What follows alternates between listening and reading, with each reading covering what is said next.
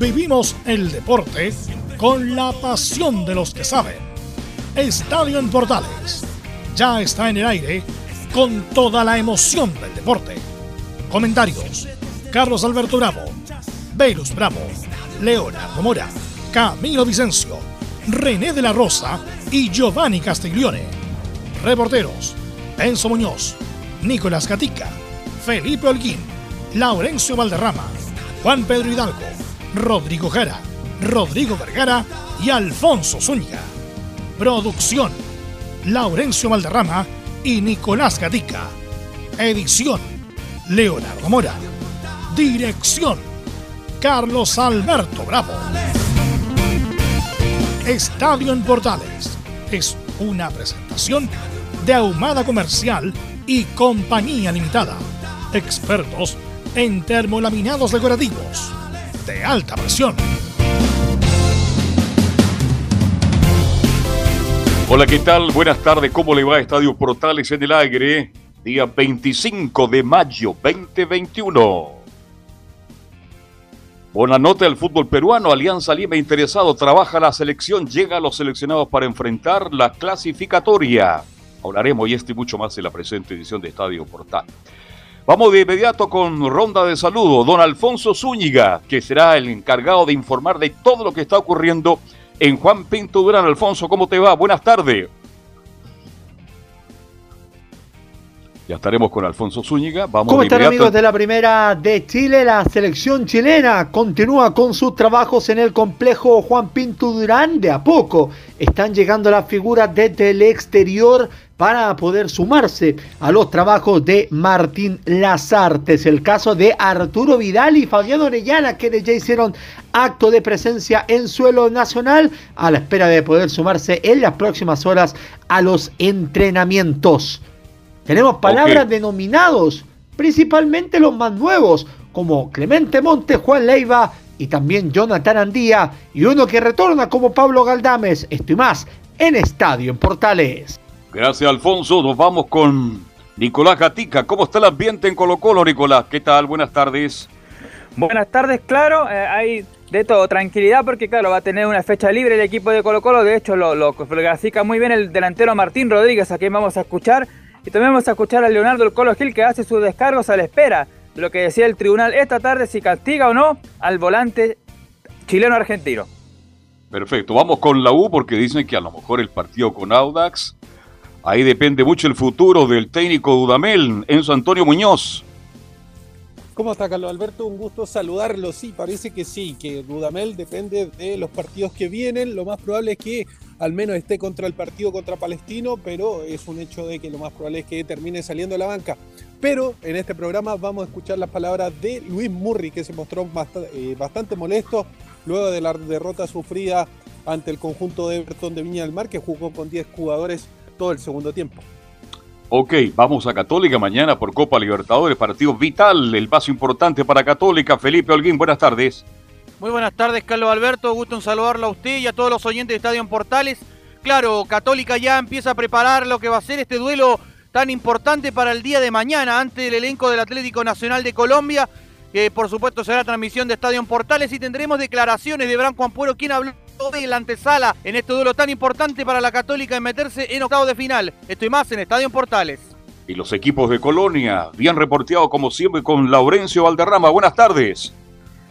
Buenas tardes, doctor Alberto, para usted y para todos quienes nos escuchan en Estadio Portales Edición Central. En esta ocasión tendremos la previa, la antesala de lo que vendrá para Palestino este día martes, que se despide de la Copa Sudamericana recibiendo a Libertad el campeón paraguayo, flamante campeón paraguayo en Rancagua. Tendremos la palabra de Pablo Alvarado anticipando este partido. Estimas en Estadio Portales. Y nos vamos de inmediato a Antofagasta, Juan Pedro Hidalgo. ¿Qué tal? Buenas tardes.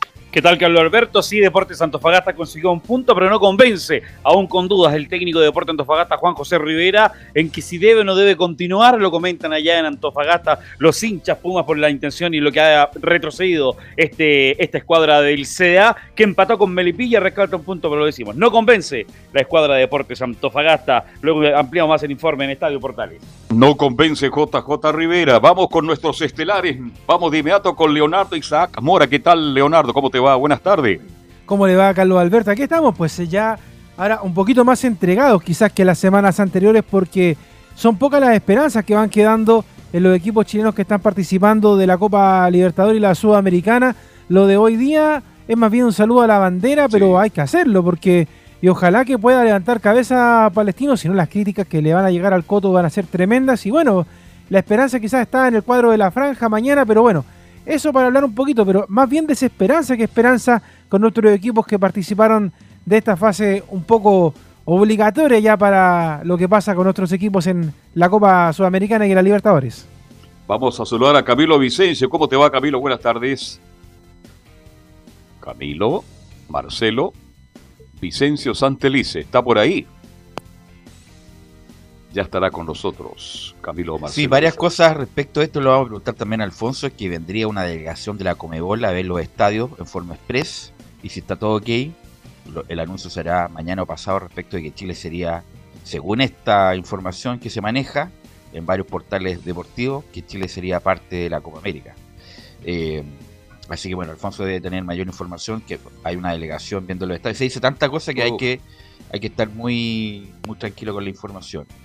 Y eh, bueno, le voy a preguntar a Enzo, esto, si- esto de los fuegos artificiales ayer en prácticamente en toda la capital se debió al aniversario de la U, porque hubo muchos justamente comunas que en la noche empezaron con fuegos artificiales por el aniversario de la U, que ya lo tomó la hinchada como el 24 de mayo. O tiene que ver también con otra cosa, pero eso lo vamos a ver a la vuelta. Yo pensé que estaba preguntando por los juegos artificiales del presidente Santiago Wanderers. O eso también Eso muy, es muy grave, grave, ¿ah? gravísimo. Eso es muy grave. gravísimo lo que pasó con el presidente de Wander. Eh, ojalá que se investigue con claridad y que se llegue a los responsables porque esto no puede quedar impune. Una esta, este tipo de aprietes mafiosos que ojalá no aumenten en, o, o no sea una práctica habitual en Chile. Bueno, vamos a los titulares que lee nuestro compañero Nicolás Gatica. Así es, vamos a comenzar con esta jornada aquí en Estadio en Portales. Empezamos con la primera vez que tiene como líder exclusiva Coquimbo Unido y como escoltas a Deportes Temuco y Puerto Montt. Y a la espera del duelo entre Unión San Felipe y Santa Cruz, el colista es San Luis de Quillota, que recordemos ya cambió de técnico. Nos vamos ahora a las copas continentales para los equipos chilenos y que tienen también participación de chilenos en su plantel. En la Libertadores ya hay nueve clasificados a octavo de final a una fecha del final, destacando cuatro equipos argentinos, cuatro brasileños y un ecuatoriano. Esta semana esperan clasificar por lo menos un chileno, un paraguayo, colombiano, incluso podría clasificar el Deportivo Táchira de Venezuela. En el caso de Unión La Calera deberá intentar la hazaña en Ecuador ante la Liga de Quito para al menos clasificar a la Sudamericana. Hablando de la calera en su grupo, el Flamengo de Ila y el Vélez de Galdames, ambos nominados a la selección chilena, lucharán por el primer lugar. En el grupo B, Inter de Carlos Palacio aún no está clasificado a la siguiente ronda y deberá definir con Olimpia, Always Ready de Bolivia y el Táchira de Venezuela. En el grupo D, el River de Pablo Díaz, que ya dijimos está complicado aún por el COVID, deberá definir ante Fluminense y Junior de Colombia su paso a octavo de final. Mientras en el grupo H con Atlético Mineiro de Eduardo Vargas ya clasificado, América de Cali del chileno Rodrigo Ureña deberá buscar su clasificación a octavos ante Cerro Porteño en Paraguay. Ahora nos vamos al tenis donde el chileno Tomás Barrios avanzó a la segunda ronda de la quali de Roland Garros. Claro, el tenista chileno venció por 4-6, 6-3 y 7-6 al rumano Marius Copil. Y cerramos con los Juegos Olímpicos que donde Chile consigue su número 45 participante ya que llega el chileno Andrés Aguilar en el tiro con arco. Esto y más en Estadio en Portales. Ahí estaban los titulares que tiene Nicolás Gatica. Eh, ¿Está Camilo ahora, no? Ahí sí, Velus. Ahí sí. Ahí sí. ¿Cómo Sí, estás, Camilo? Estaba muteado. ¿no? No, estaba con otro sistema, pero bueno, ya- ahora sí. Bien, muy buenas tardes para todos los auditores de, de Estadio en Portales. Ok, Sí. gracias, Camilo. Eh, bueno, y vamos al tiro con Alfonso, a ver qué novedades nos tiene que contar, no solamente del equipo, probablemente tal. Bueno, yo siempre veo televisión argentina, lo de, como lo que contaba ayer, siguen con la misma cosa y de que quieren liberar a Arias y a Mena para que puedan jugar la final el 31 de mayo y el 3 de junio imposible. Ojalá Chile se ponga firme, porque no se puede, ¿no? No, pues sí. todo, todo no se puede. Así que, bueno, Alfonso nos va a traer todo el detalle de la selección también, ya que está a nueve días del primer partido, don Alfonso. Es así. ¿Cómo están muchachos? El gusto de saludarlos, Carlos Alberto, Velo Hola, y a hola. toda la, y a todas las que están en el panel de estadio en Portales. A ver, este informe se va a desgranar en tres partes. La primera tiene que ver con la parte de la situación de los jugadores en el extranjero. El tema con Eugenio Mena y Gabriel Arias es más bien especulación de la prensa argentina y es una declaración de buenas intenciones de parte de Racing Club de Avellaneda. Lo concreto es que este lunes tienen que estar tanto Gabriel Arias como Eugenio Mena en suelo nacional. Así es, Eh, y tiene, y así tiene que ser nomás, porque obviamente hay, presiones de Racing, que bueno, Arias es el mejor arquero en este momento del fútbol argentino. Y de Sudamérica dicen algunos, ah, cuidado. Está, está- está haciendo una gran temporada. Gran eh, na- campaña. nada que decir. Eh, pero bueno, viene la eliminatoria y tienen que cumplir la fecha y Racing tendrá eh, arquero suplente de calidad y Eugenio Mena también ha rendido de gran manera y tendrá algún un reemplazante. Así que ojalá Chi- no, Chile no deponga el, carácter reglamentario de la norma, eh, Alfonso. Y en ese sentido, eh, lo de Martín Lazarte va a ser bastante claro. La palabra de él va a ser la definitiva respecto a esta posibilidad, pero acá en la Federación de Chile se basan netamente en lo reglamentario. Ya este fin de semana se termina el torneo nacional y se van a liberar a los, a los ocho jugadores del medio local que van a estar en la, en las clasificatorias y eso eh, hace más, eh, más que nada oficial lo que va a ocurrir el día, el día lunes, ya cuando empiecen oficialmente los trabajos en Juan Pinto Durán. Lo segundo tiene que ver nuevamente con lo deportivo, pero ya con la nómina. La selección chilena, ya lo decíamos ayer, está trabajando en el complejo de Juan Pinto Durán, ya lo está haciendo con, eh, con un grupo de jugadores que venían precisamente desde el exterior. Ya llegó a Chile un par de jugadores que, unos tales, Arturo Vidal y Fabián Orellana, que ya están acá en suelo nacional y que son parte de la delegación extranjera que va a venir hasta nuestro país para poder precisamente jugar esta serie clasificatoria y sumarse a una delegación que ya cuenta con Francisco Sierra Alta, con eh, Sebastián Vegas, que ojo, Sebastián Vegas está acá pese a que su equipo, el Monterrey, va a jugar esta semana la final del fútbol mexicano frente a Cruz Azul.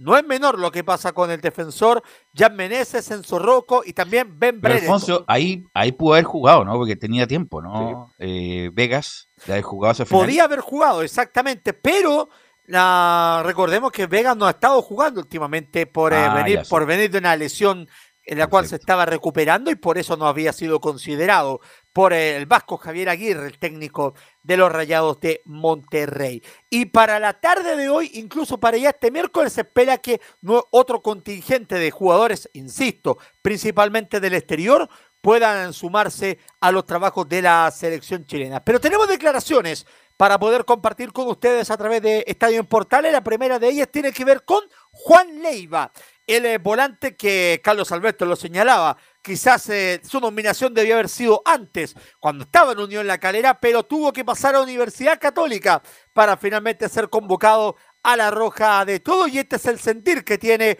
por eh, estar convocado para sus primeras eliminatorias en, eh, con la selección chilena. Juan Leiva, lo escuchamos en Estadio Portales. es cumplir un sueño. Creo que vengo haciendo las cosas bien hace, un par de años, así que es premio al esfuerzo, premio a la lucha y, y la verdad estoy muy feliz, mi familia está muy feliz, así que contento, quiero ir a tratar de aportar lo mío, a, aprender de, lo- de los que ya llevan muchos años ahí y disfrutar a concho esta oportunidad, esta, esta vivencia que obviamente para mí es una de las mejores de, de mi vida. Ahora, Alfonso, disculpa, la final es Santos Laguna Cruz Azul, me parece, ¿no? Perdón, Santos Laguna y. Cruz Azul, es verdad, me Sí. confundí yo, no, no, no. Es Sí. eh, miércoles Santos Laguna, que está otro chileno que es Diego Valdés y otro más, Ignacio Geraldino. Eh, Eso no, bueno, Ahí- nos corrigió, nos corrigió ahí Nicolás Gateca muy bien. que Nicolás es un, Claro. es una, es un balazo. Santos Laguna con el Club Azul quedó eliminado al Monterrey y claro, quedó ahí liberado. Estarán Geraldino, como dice, y Valdés. no, Ahora- perdón, me confundí porque juegan esta semana, pero la pero las eh, las semifinales, perdón, de la Champions, eh, de la, La Conca Champions, eh, Champions. de la Conca Champions, Conca exactamente. Ahí va, ahí van a Ahora- con. Ayer lo hablamos de respecto de Leiva, que ha hecho una buena carrera, se ha dado la vuelta larga, estuvo muy joven en la U, la verdad no anduvo bien, después se fue a la calera, jugó muy bien. Ahora la- el momento, bueno, el momento actual de la Católica es malo y que también incide en Leiva, que tampoco ha sido bueno. A lo mejor le da una alternativa de, de salida, de volante mixto zurdo, que incluso hasta lateral en algún momento, que a lo mejor la Sarte tiene contemplado, pero el, por el momento actual, Camilo, y tú que sigues la Católica, te pregunto, no es buen momento de Leiva en la Católica. Por eso extraña la nominación, porque en Católica en los últimos partidos titu- titular, pero después en otros desaparece, no, no es 100% indiscu- eh, indiscutido y no está al mejor momento como era el año pasado en Calera. Así que sí, en eso se condice, no es titular en la Católica. Alfonso. Sí, y otro de los jugadores alternativas que va a estar en el mediocampo es eh, Pablo Galdames, el jugador de Vélez Sarfield, que, que también va, se espera que esté este fin de semana y que tiene un conflicto con, eh, con Vélez Sarfield porque eh, no quiere firmar la renovación de su contrato, Pablo Galdames. Entonces eh, está complicado el tema con el jugador, de hecho termina contrato ahora, a finales de mayo, con eh, el cuadro de Liniers. Y esto señala también por eh, su sentir, por llegar a vestir la camiseta de la selección chilena también por primera vez en clasificatorias. Sí, obviamente, súper contento, súper contento porque siento que es un premio y nada, mi sueño era estar en una nómina de selección jugando para eliminatoria y que ahora se dé después de, de todo lo que he vivido con Vélez, la verdad me pone muy contento, así que feliz. Ahí las palabras de Pablo ¿Quién es- Galdames. eh, ¿Quién es el representante de también el papá? También el papá. Ya, porque tiene problemas en Unión y ahora. Acá no es- ¿Cuál es el problema? Si ¿Ah? se termina contrato y bien por él. Bien por él, porque lo, lo más por él es que vengan ¿Tiene ofertas? equipos importantes de, de México, de cualquier lado, y toda la platita, como se dice, va a quedar para él, no para Vélez. Exactamente, y lo que Así va a que- buscar Vélez es precisamente que el contrato, extender el contrato para precisamente poder eh, En tener una venta parte futura, en en una venta venta, claro, futura. en una venta futura tenía un porcentaje también de, de retención, como se podría decir. Pero Es- bueno, Es así, ahí lo escuchamos a Galdames que está en eh, Argentina. Y otro que está acá, eh, y es de los más jóvenes, es Clemente Montes, eh, que va a ser eh, por segunda vez nominado. Recordemos que ya estuvo en el partido amistoso frente a Bolivia. Y esto es lo que dice precisamente el, eh, el, el novato jugador de los Cruzados por nuevamente estar en una nómina de la selección chilena. es uno es lo que siempre añora y más bien voy como a aprender y a, y a mirar cómo, cómo entrenan los demás, ya que es la generación dorada, así que a sacarle jugo a esto. Y eso lo que. Perdón, Velus. disculpa, ahí este muchacho Monte tiene condiciones, así no de andar mirando. Canilla, bueno, ¿no? por Canilla, supuesto, eh, ya. Por supuesto que hay que mirar y hay que respetar a los más grandes, pero si el tipo tiene la oportunidad, bueno, que juegue, pues viejo. Sí, estos muchachos, ¿cuánto, qué año tiene? ¿19 tiene Clemente Monte? ¿18, 19? 19 parece que tiene. Eh, si tiene la oportunidad, bueno, que la aproveche y 20 años. 20 años 20. por lo mismo y no aprender y mirar y voy a mirar de al lado, no, tiene que jugar, además que con la velocidad en algún momento del partido puede ser importante este muchacho, así que bueno, ojalá se le dé un- una de las mejores apariciones del último tiempo en el, en el fútbol chileno. Es así. Y hablábamos de, de alternativas en el mediocampo, hablábamos de alternativas en ataque. Y también tenemos que hablar de alternativas en defensa, porque el hombre que va a estar eh, peleando el puesto o que va a estar eh, resguardando ante alguna situación que ocurra con Mauricio Isla es Jonathan Andía, el eh, lateral derecho hoy de la Universidad de Chile, que habló precisamente con el sitio oficial de La Roja, manifestando el orgullo que tiene representar a, a su país y por supuesto eh, esto de entrenar y prepararse para los próximos desafíos. La última, Jonathan Andía en Estadio en Portales. Un muy buen trabajo hasta el momento, hemos hecho las cosas bien, hemos trabajado de buena manera, tanto lo físico, lo técnico, lo, lo táctico, así que esperar seguir evolucionando a- a- en el transcurso de, lo- de los entrenamientos. Sí, acá es una competencia muy dura, también muy sana a la vez, muy buenos compañeros. Me proyecto tratar de a corto plazo de estar dentro de, de una nominación y poder pelear, pelear un puesto de, de titular y, y- y estar siempre en la órbita de la selección. Para mí personalmente es un orgullo eh, representar a mi país, eh, representar a mi, a mi familia, a todos los chilenos, así que espero seguir trabajando para poder seguir viniendo acá a la selección. ¿Está para pelearle a Así, Isla? eh, justamente lo mismo que le diría yo. Bien. En Calera, muy bien. En la Extraordinario. U, el otro día jugó horrible. Andía todos los centros a media altura, no hizo un enganche, no hizo una diagonal. Nunca se los descolgó. controles malos, los pases malos. O sea, si fuera por el momento, Andía no debería ir. Pero como es un lateral derecho que viene trabajando con Rueda y con Lazarte, eh, yo creo que es el reemplazante. Y ojalá, como pasa con varios, mejoren la selección que lo que no hacen en sus clubes. Si fuera por el momento, en el momento actual, Andía tampoco estaría considerado porque la verdad su nivel es bien discreto, sobre todo que venía a reemplazar a, a Matías Rodríguez. Pero bueno, es- es el, tampoco hay muchos laterales, el Torta está recién volviendo el entrenamiento y no hay más tampoco. Y Andía de buena campaña en la calera va a estar ahí siendo suplente de Isla. Es así. Y bueno, ya la selección chilena va, va va a continuar con trabajos en jornada simple esta, esta semana, a medida que se vayan sumando los jugadores. Y ya cuando esté todo el contingente, incluyendo los que militan en el medio nacional, ya se va a comenzar con los trabajos de doble jornada, 10 de la mañana en el aeropuerto, la activación, perdón, en el hotel de concentración, la, la activación física. Recordemos que ese trabajo no lo pueden hacer todos en conjunto por los famosos protocolos de COVID y en la tarde el trabajo en cancha en el complejo Juan Pinto Durán. Y el último aspecto, lo que usted consignaba, Velus, el, el hecho de la Copa América. A ver, yo tengo tres versiones encontradas respecto al tema y paso a, a detallar algunas. A ver, lo concreto es que efectivamente el gobierno de la ciudad de Buenos Aires, no el, no el gobierno de la nación, el gobierno de la ciudad de Buenos Aires, que es eh, opositor a el gobierno, al gobierno Nacional. actual, exacto, al gobierno nacional, Nicolás Kepler, Kreplak, digo bien, el eh, viceministro de Salud pidió y quiere hacer lo mismo que Colombia, aplazar la Copa América para poder contener la pandemia del coronavirus, algo que ya vimos que con Colombia no resultó y muy probablemente pueda, pueda no ser de esa manera, pero ojo, que acá el gobierno argentino quiere tener la Copa América y de hecho la, la versión, la versión más, eh, más prudente que, de decir es que esta cuarentena de nueve días se debe precisamente a que van a recibir todos los partidos de Copa América. La segunda tiene relación con Estados Unidos.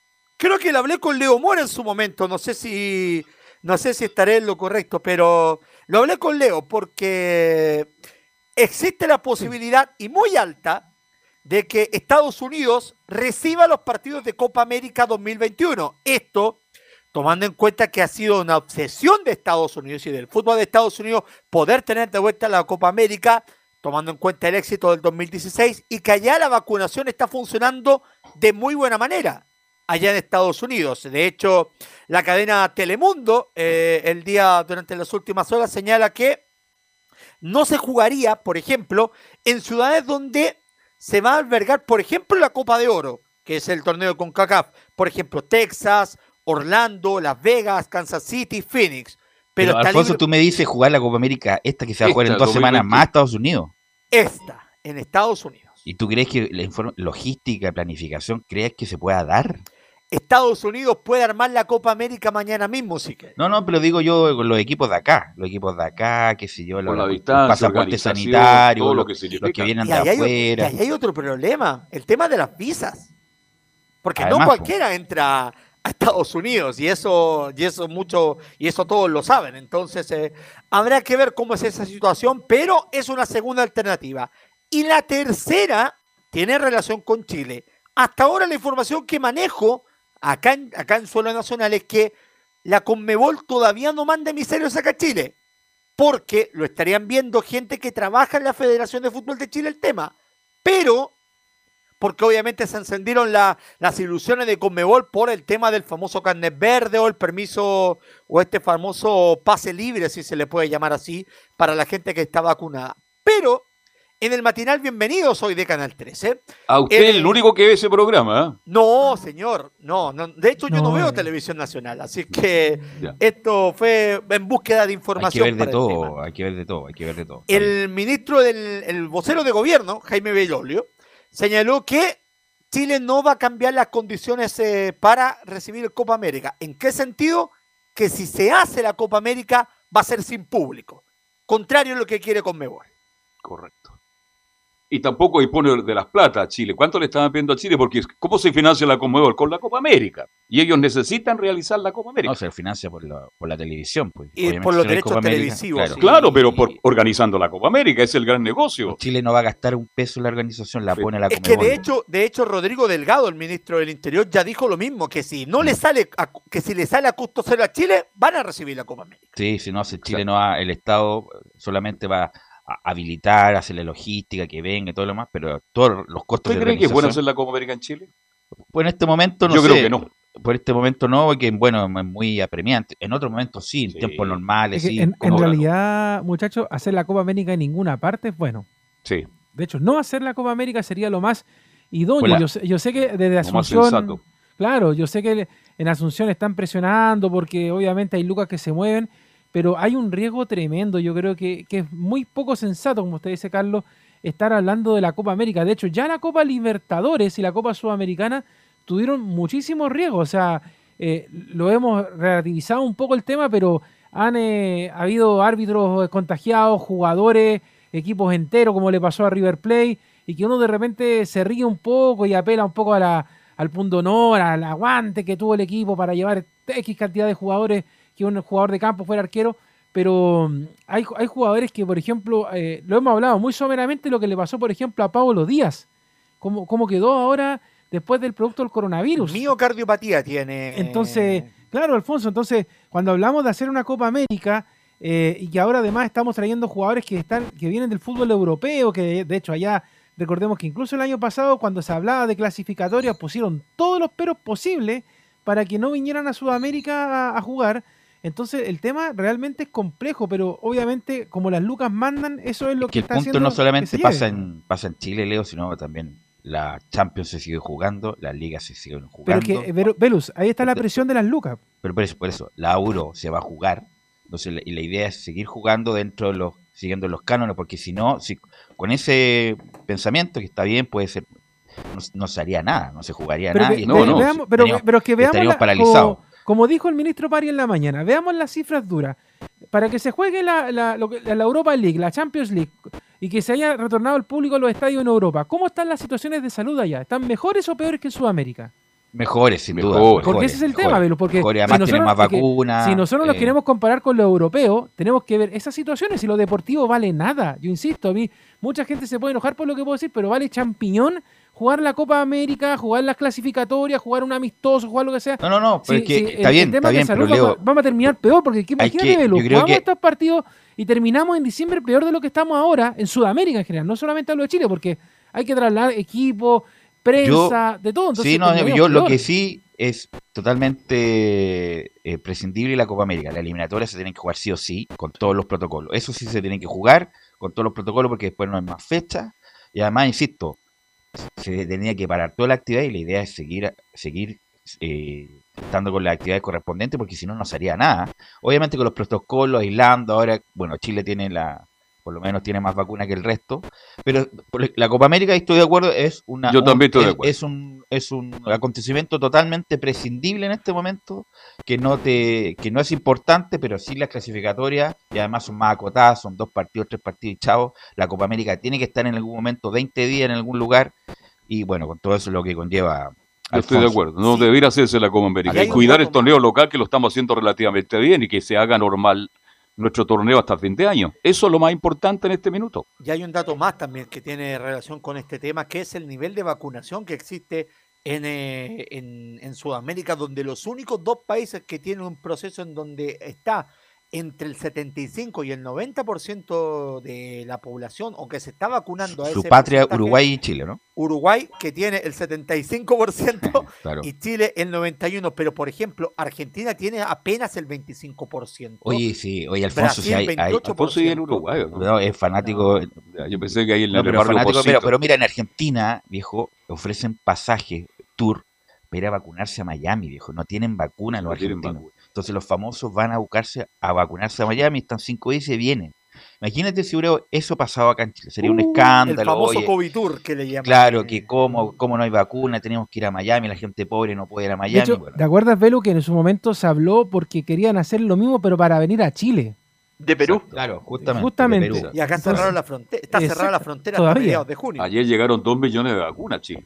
Así que imagínate, imagínate si eso hubiera pasado en Chile, que no se pudieran tener vacuna. Bueno, Piñera a lo mejor ya no estaría, ya se No, hubiera ya pasado eso. rato ya. no estaría, y- y- Aquí y hay, que ser, perdón, aquí hay que ser eh, enfáticos con el tema de que estamos a menos de qui- a más de 15 días de que, por ejemplo, se entreguen las nóminas oficiales y la verdad, en- de las 10 delegaciones, la mayoría ha entregado, o casi todo, solamente por clasificatoria. no hay ningún país, todavía ninguna, ninguna selección que haya entregado nómina para la Copa América, porque además, si se llega a jugar la Copa Chile, en la Copa América, digo bien en Chile, Chile debiera cambiar de grupo en la Copa América. Y ahí Claro, es otro entuerto más. Así es. ¿Algo más, Alfonso?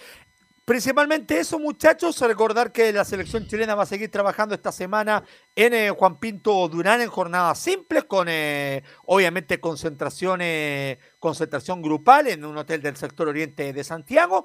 Y ya a partir de la próxima semana, reitero, va a ser ya semana de full selección con eh, declaraciones, con eh, palabras de Martín Lazarte, con eh, las voces también de los protagonistas y también con la llegada de varios jugadores que vienen desde el exterior. Por ejemplo, tiene que llegar un Gary Medel, Alexis Sánchez, un Claudio Bravo, un Eric Pulgar que va a tener un nuevo técnico en el Fiorentina como Gennaro Gattuso. Así es que se viene bastante movida las próximas tres semanas con la selección chilena de fútbol. Así es, y el próximo, el, es- de este jueves al otro, el partido de Chile, no queda nada, no queda Sí. nada con Chile-Argentina eliminatoria, Camilo, así que, cuál, bueno, eh, además que me llama la atención algunas declaraciones de, de Lazarte para hacer gracias, Alfonso, ah, muy amable. Un abrazo, que estén bien. Las declaraciones de, de Lazarte en el sentido, bueno, elegimos lo mejor y también a lo que había también, o la que había nomás. O sea, eh, llama la atención esas dichos de Lazarte, Camilo. Pero dentro de todo, si uno mira, salvo algunos, algunos puestos que, que lo comentamos, eh, lo de Castellón, lo de Brian Carrasco, eh, sería el resto es como una la nómina más o menos lógica en realidad de lo, de lo que había acá en la, en la selección chilena. ¿Quién, quién falta en la selección hoy día? Puch. Puta, Puch, hace tiempo que falta, pero nunca es nominado, siempre le pasa algo. a Puch. Siempre tiene Parece problemas, que ¿no? Puch Parece que ya fue ya. Eh, no, yo creo que está, está bien. Está todo. nominado, está no- lo mejor por- que quería más. Por ejemplo, Bosellur, en condiciones normales no debería estar nominado, pero como no hay más, eh, es nominado Bosellur. Eh, a lo mejor falta otro volante, un volante creativo, estilo Fernández, Valdivia, ya no están ya.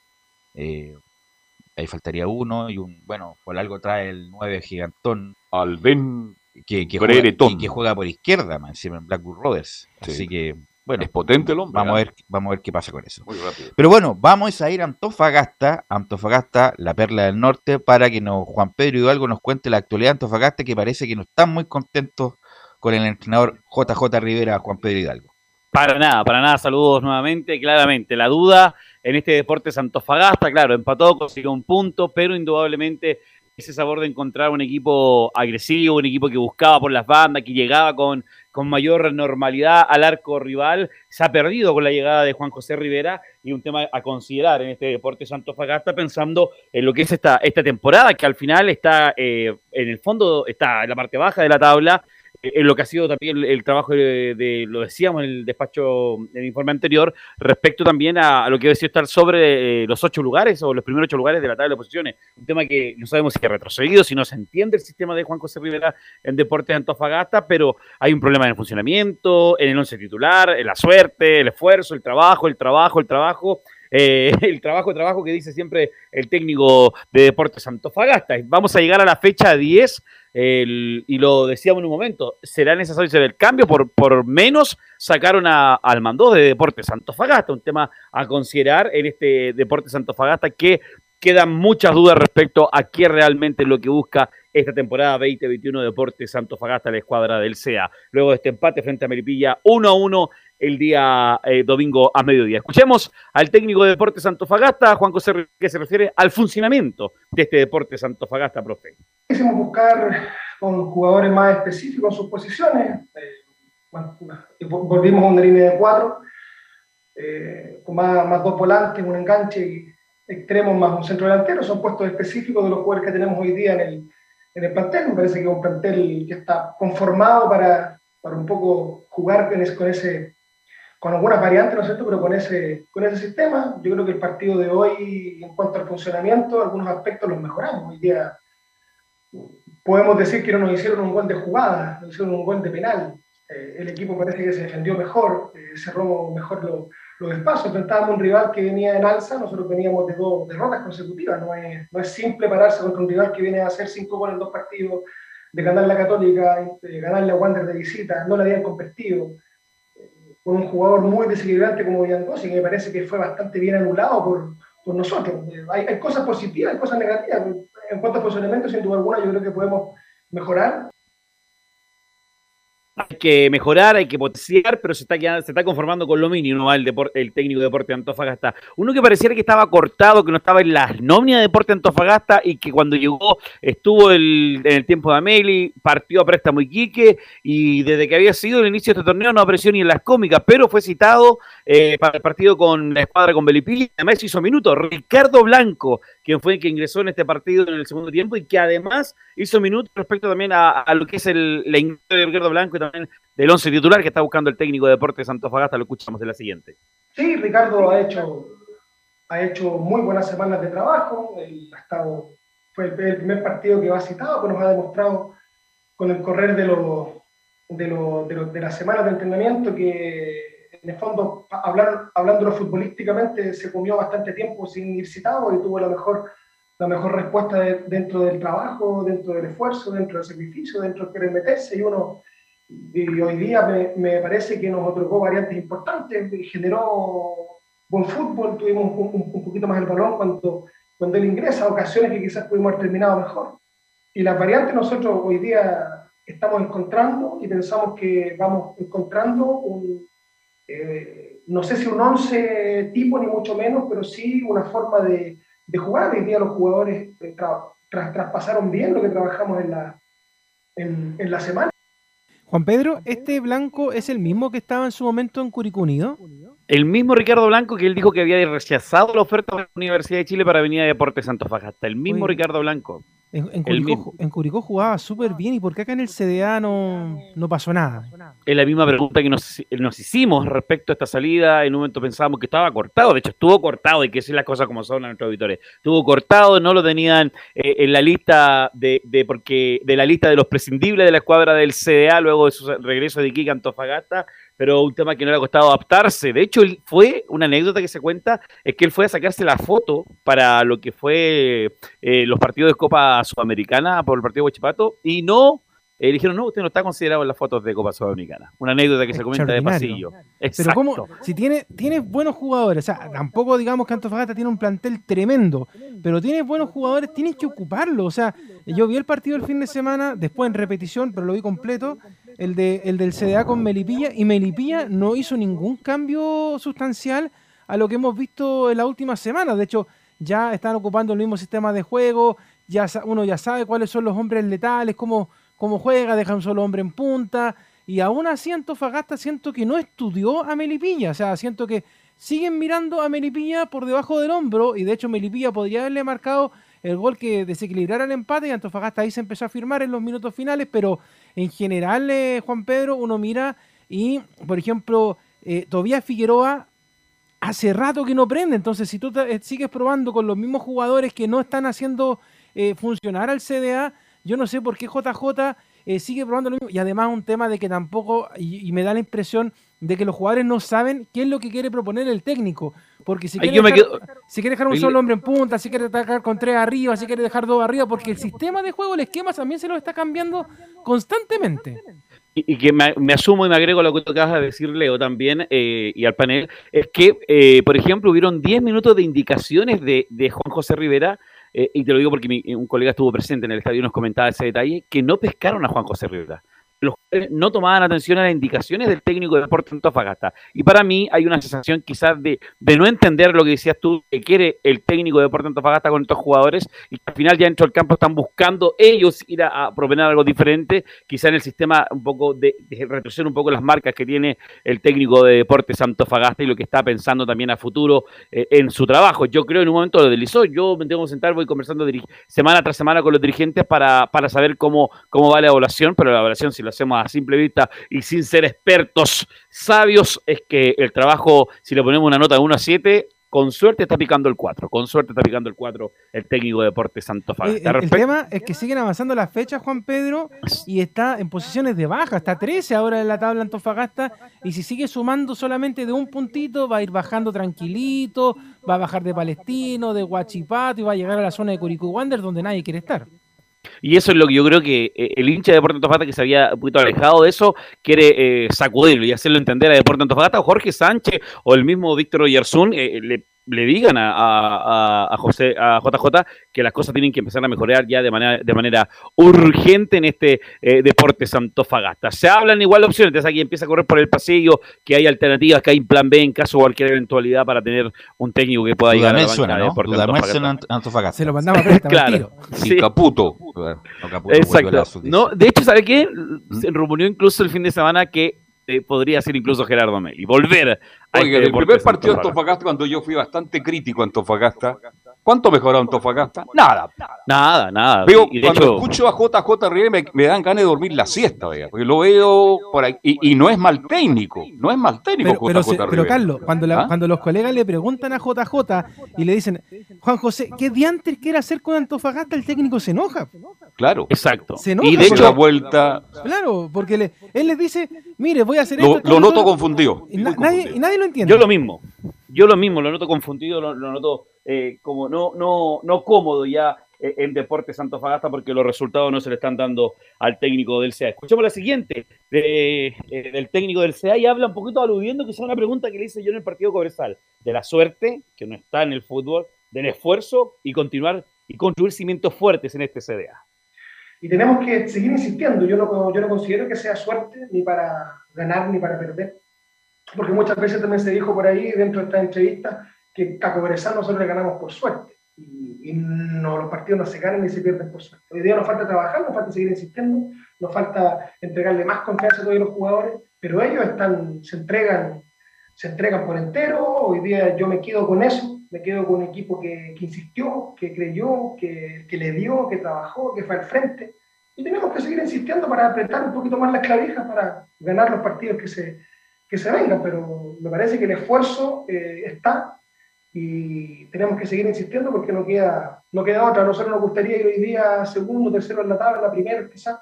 Ahora hay que construir los cimientos firmes. Yo creo que vamos, hoy día avanzamos, hoy día me parece que dimos un paso adelante en cuanto a la solidez defensiva del equipo en general, porque si bien Milipilla venía de llegar, de ser contundente, le, le han hecho pocos goles, es un equipo que ha hecho bastantes goles, nosotros me parece que equiparamos bien todo eso, nos falta, nos falta seguir insistiendo y puliendo algunas situaciones.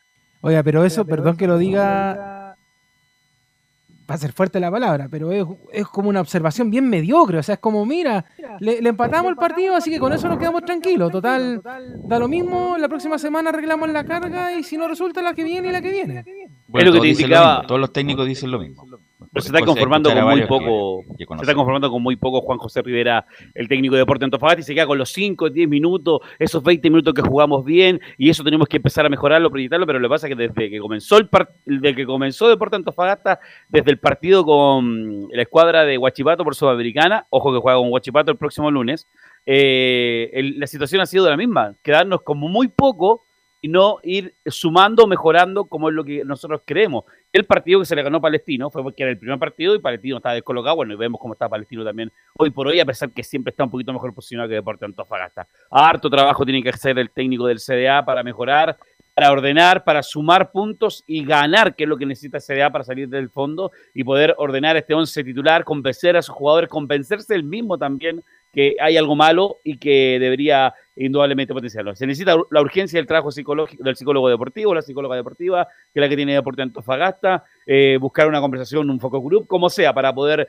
buscar resultados rápidos y poder mejorar el fútbol en la escuadra del CEA, muchachos. Ok, gracias. Gracias, Juan Pedro, muy amable. Eh, nos estamos encontrando en cualquier momento. ¿eh? Abrazo, buena tarde, gran semana. Vamos a la pausa, después volvemos con Palestino, volvemos con la Católica, la U y Colo Colo, todo eso después de la pausa. Radio Portales le indica la hora. Las 2 de la tarde, 15 minutos. ¿Necesitas promocionar tu marca o producto? Anunciar en la primera de Chile es rápido, fácil, con cobertura nacional y no cuesta tanto. Contáctanos al correo comercial arroba radioportales.cl. Tenemos una propuesta a tu medida, porque en la Portales te queremos escuchar. Es muy importante, es urgente, es vital que entre todos detengamos el coronavirus. Y todos podemos ayudar a través de una sencilla acción. Quédate en casa. por tu salud, la de los niños y la de los adultos mayores. Sigamos los protocolos que entrega la autoridad de salud y evitemos contagiarnos o contagiar a nuestros seres queridos o a otras personas. Quédate en casa porque es la mejor manera de ponerle fin a este virus. Nosotros te seguiremos informando y acompañando, pero te invitamos de todo corazón que por favor lo hagas. Es muy fácil. Quédate en casa. Quédate en casa. Quédate en casa. Quédate en casa. Quédate en casa. Quédate en casa. Recuerda, al coronavirus lo derrotamos entre todos. Seamos responsables. Es un mensaje de Radio Portales, la primera de Chile. Visita www.radiosport.cl, el sitio web de la Deportiva de Chile. Programas, noticias, entrevistas y reportajes, podcast, radio online y mucho más. Todo lo que pasa en todos los deportes lo encuentras en www.radiosport.cl. La Deportiva de Chile en Internet. Termolaminados de León, tecnología alemana de última generación. Casa Matriz, Avenida La Serena, 776 Recoleta. Foro 22 622 56 76. Termolaminados de León. Desde todo Chile. Desde todo Chile. Y para todo Chile. Y para todo Chile. Portales Digital está en todas partes. www.radioportales.cl Entre Marco Grande y Marco Chico, media vuelta y vuelta completa. Escuchas Estadio en Portales en su edición central. La primera de Chile, uniendo al país de norte a sur. Son las 14 horas con 18 minutos. Bueno, el año pasado tuvo una ca- cantidad de revisitar partidos y jugadores de, antigua época. Eh, yo siempre destaco, bueno, a Figueroa, o a Ley Figueroa, tremendo, extraordinario jugador, pero a mí el que me, me gustaba mucho, porque también lo vi en algún momento jugar en el fútbol argentino en los 80 y está de cumpleaños hoy día, es Daniel Alberto Pasarela, que era un extraordinario central, zurdo, no era tan alto, pero una fiera arriba, tanto defensiva, ofensivamente, le pegaba muy bien los tiros libres, en la marca ganaba todos los duelos, o sea, fue capitán de la selección argentina, capitán de la Fiorentina, capitán del Inter, que lamentablemente terminó como lo peor cuando fue presidente de River y lamentablemente con él, bajo su mando, bajó a, a la B. Pero como jugador para las nuevas generaciones, los invito a ver videos de Daniel Alberto Pasarela, un central de clase mundial. Eso nomás quería decir. Bueno, vamos con eh, Laurencio Valderrama y para que Palestino termine con dignidad, por lo menos, eh, esta, este papelón de Copa Sudamericana que ha hecho Laurencio. Ciertamente un papelón el que está viviendo Palestino. Yo creo que no la tiene nada de fácil hoy día. Bueno, renovamos el saludo, muchachos. ¿Qué tal? Buenas tardes. Hola, ¿qué tal? Eh, justa- justamente ante Libertad, que ojo, viene de ser campeón en Paraguay. Interesante la campaña del Gumarelo, el cuadro de Daniel eh, Garnero, quien salió campeón con 35 puntos en 7 partidos, pese a la derrota ante Sol de América el fin de semana, y eh, con un registro bastante importante, con 11 victorias, 2 empates y 4 derrotas, eh, teniendo al Tacuara Oscar Cardoso como máximo goleador del campeonato, eh, marcando Libertad 33 goles y le convirtieron solo 14. Y ojo con el dato que Daniel Garnero, recordemos, el, el otro era jugador de Católica en los 90 y, de- Independiente, por supuesto, logró su sexto título como, como técnico. Lleva cuatro con Olimpia, uno con Guaraní y ahora con Libertad, que de paso es el equipo más ganador de Paraguay en el siglo XXI, tras lograr su decimotercera corona en, este siglo, digamos, desde el año 2021, lleva en total 21 el cuadro de Libertad. Así que con ese con esa motivación llega el cuadro de, de- de Libertad a visitar a Palestino, que además, eh, bueno, el- el- también eh, Libertad es el líder del, del grupo, y si gana, clasifica los octavos de final. Y si, si es que Palestino eh, hace la gracia, tiene que esperar a cómo le vaya al Goyanense, que eso escolta con nueve puntos ante News, que tiene siete. Eh, así que News, News tiene una mínima opción de, de- de clasificar, no estaba 100% em, eh, fuera de la Copa, pero el principal favorito es Libertad porque depende de sí mismo si gana el partido ante Palestino del día de hoy. Y Palestino llega último colista con un punto, así que bueno, una campaña complicada para el cuadro de Palestino y justamente eso es lo que refleja Pablo eh, Alvarado en sus declaraciones a la, prensa, justamente en conferencia eh, eh, de prensa, la, la primera que vamos a escuchar, la 01, dice que enfrentamos a un equipo fuerte como Libertad y que viene de salir campeón. Eh, bueno, sí, a pesar de que nosotros no tener chances de, avanzar en el torneo, eh, este partido nos encuentra con la posibilidad de, de- de decidir un poco eh, quién es el que pasa. Eh, enfrentamos, como vos dijiste, un equipo fuerte, de, hecho vienen de salir campeones en la liga local, entonces seguramente el estado anímico debe ser muy bueno. Y, pero bueno, nosotros la verdad es que, sobre todo al, al no tener chances de, de continuar en, en- en la Copa, eh, nos enfocamos mucho en nosotros, en seguir mejorando para después poder utilizarlo en el torneo local. Ya los conocemos de, de lo que lo enfrentamos en Paraguay, tienen, tienen muchas cosas buenas, pero también son vulnerables en, en muchas otras, así que bueno, trataremos de, de aprovechar eso. Perdón, ¿dónde juega Palestino en San Carlos, en Rancagua?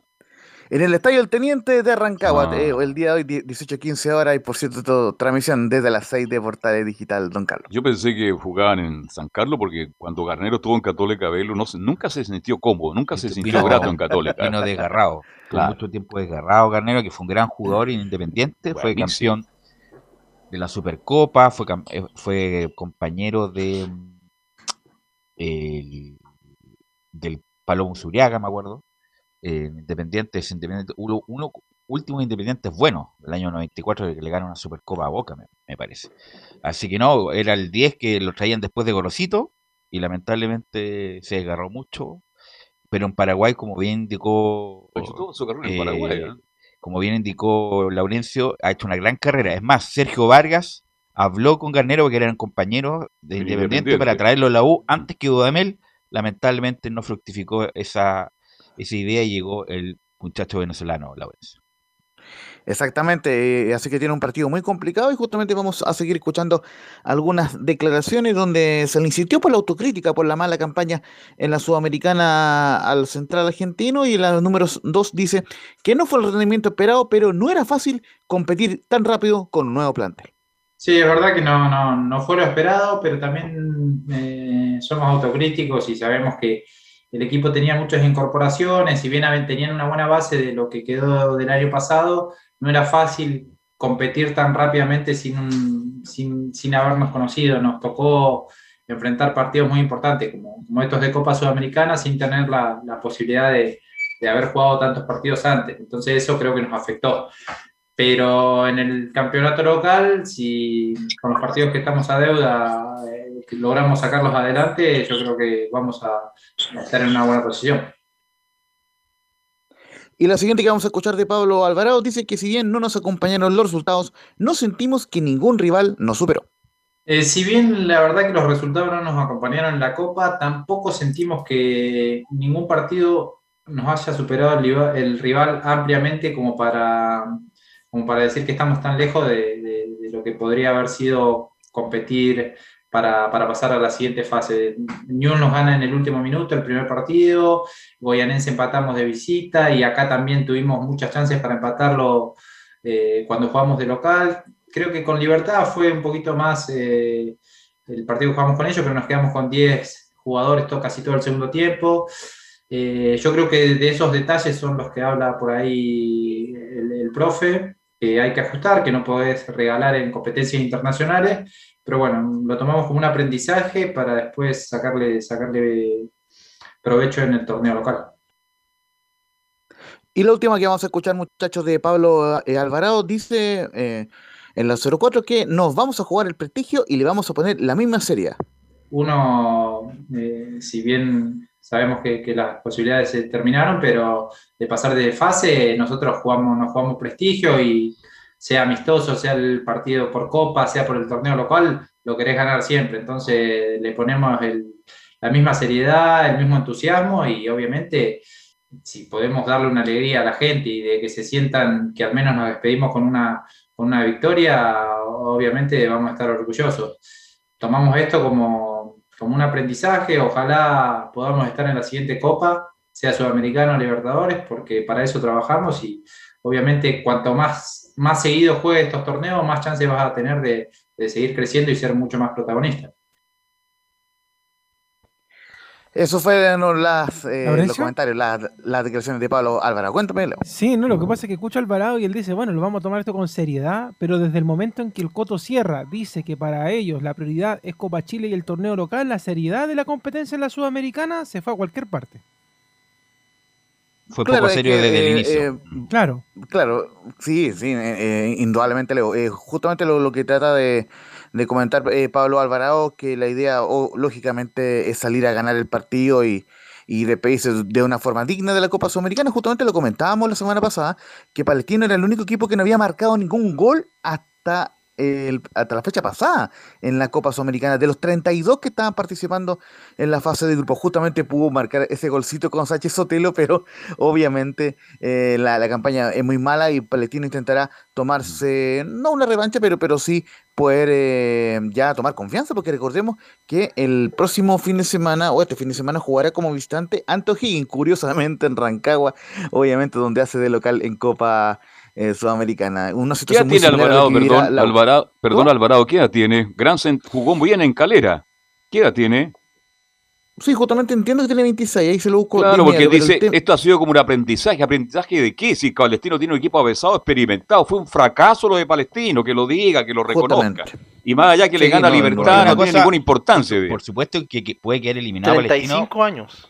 Ah, me 25 imagínate, años. aprendizaje. No, Fue un aprendizaje para nosotros, por favor. El punto es que Palestino, por supuesto, que pudo haber quedado eliminado, pero peleando. Claro. Peleando, luchando, Jugó mal, compitiendo, como la misma, la misma frase marcarían, dando lucha, dar batalla, pero como no dio lucha ni dio batalla Palestino, bueno, se, se entregó muy rápido Palestino. Y esa es la crítica que tienen que hacerle independiente de que es más difícil, la hora sudamericana, que clasifica uno por grupo y todo lo demás.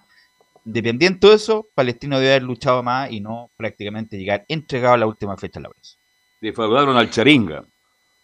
Justamente, ¿no? Y Justamente, ya, sí. ya varios hinchas em- emblemáticos ahí de, de, de Palestino. Pero bueno, eh, justamente esa será, eh, eso es lo que es la actualidad de, de Palestina, como le comentaba, muchachos, el día eh, sábado visita al cuadro de, de O'Higgins, cinco y media del, de la tarde, así que obviamente Palestino buscará ganar este partido para, para llegar de la mejor forma a ese importante duelo entre el cuadro celeste. Cuéntame, Ya. eh, Camilo. Y además que si uno recuerda las participaciones internacionales an- anteriores de Palestino, siempre era un equipo que daba sorpresa en la Fueron Copa Libertadores. fueron buenas, fueron buenas con Pasay, fueron buenas. Y anteriormente incluso hasta con Nicolás Córdoba el 2016 que llega a semifinales de Copa Sudamericana, entonces... Eh, cuartos de final con, eh, Cuartos fue de final, eh, sí. derrota ante San Lorenzo que en las en semifinales termina perdiendo San Lorenzo ante Chapecoense ahí le- eh, se acordará mejor que yo porque fue una serie muy estrecha y, y lamentablemente después eh, ocurriría esa tragedia con el Chapecoense. Ok, Laurencio, muy amable, estaremos atentos Eh, entonces con lo eh, que ¿Formación de Palestino. Palestino, don Palestino. Laurencio? Sí, justamente te iba a, a comentar eso para ir cerrando de la formación y las bajas. Aquí teníamos las bajas. La lesión justamente se mantiene la, de brasile- la del brasileño Bruno Gallo, Bruno Romo, Seba Martínez y se sumó la de Ignacio Mesina, quien había jugado la semana pasada, así que justamente Pablo Alvarado lo reemplaza eh, en, en- en atención a la formación que perdió ante News la semana anterior. Así que la, la formación sería con Christopher eh, Toselli en portería, con el retornado Guillermo Soto, Pablo Alvarado, Cristian Suárez y Vicente Fernández en el mediocampo. En, eh, la defensa, en el mediocampo Cé- César Cortés con el retornado eh, Agustín Farías que cumple la fecha de, suspensión en el doble 5. En en la creación Fabián Omada, Carlos Villanueva y el Misa Misael Dávila. Y en la delantera Luis Jiménez. El árbitro del partido será eh, Cristian Ferreira de Uruguay y por supuesto será transmisión hoy día de Portales Digital a partir de las 6 de la, de la tarde. Ok, gracias Laurencio, muy amable. Y vamos con Católica, que sí juega una final mañana. Juega una final que puede desembocar en clasificar a octavos de final sudamericano o incluso quedar afuera de todo Felipe Holguín. Muy buenas tardes, Belu. Gusto en saludarte a ti y a todos los oyentes de Estadio en Portales. Claro, eh, bien lo decían titulares, eh, la Católica tiene que un duelo muy importante en este caso para enfrentar al Atlético Nacional, un equipo que viene con todo el contingente ahí titular que enfrentó en su último partido al elenco uruguayo. Esperemos que la Católica en este caso pueda hacer un buen partido, un buen cometido por el bueno, Escuchemos las primeras declaraciones de Branco Ampuero, quien habla al respecto y dice, el grupo no piensa en fracasar mañana. El grupo no, no piensa en, en- en fracasar mañana. A ver, hay una presión tremenda en la Católica. Lamentablemente lo de la Católica en general, Camilo, ha sido un, un Y eso lo dijo Ampuero eh, en un segundo, dijo. Eso que dijo? Eso Ah, ya. fue lo que dijo. Velus. Ah, ya. ¿Ah? Ah, ya. Está, está haciendo categórico. Está corto, pero, eh, el, el tema es que es un boomerang la Católica. Gana. De hecho, tuvo un, un- un oasis de algunos partidos de torneo local, la Copa Libertadores, pero no puede mantenerse. No es como lo- las otras católicas que ya hemos visto en otro tiempo que a lo mejor perdían en, en la Copa Libertadores, pero era porque los rivales eran mucho más potentes. Acá la Católica es la que lamentablemente ha desperdiciado las oportunidades de poder ganar en la Copa, Camilo.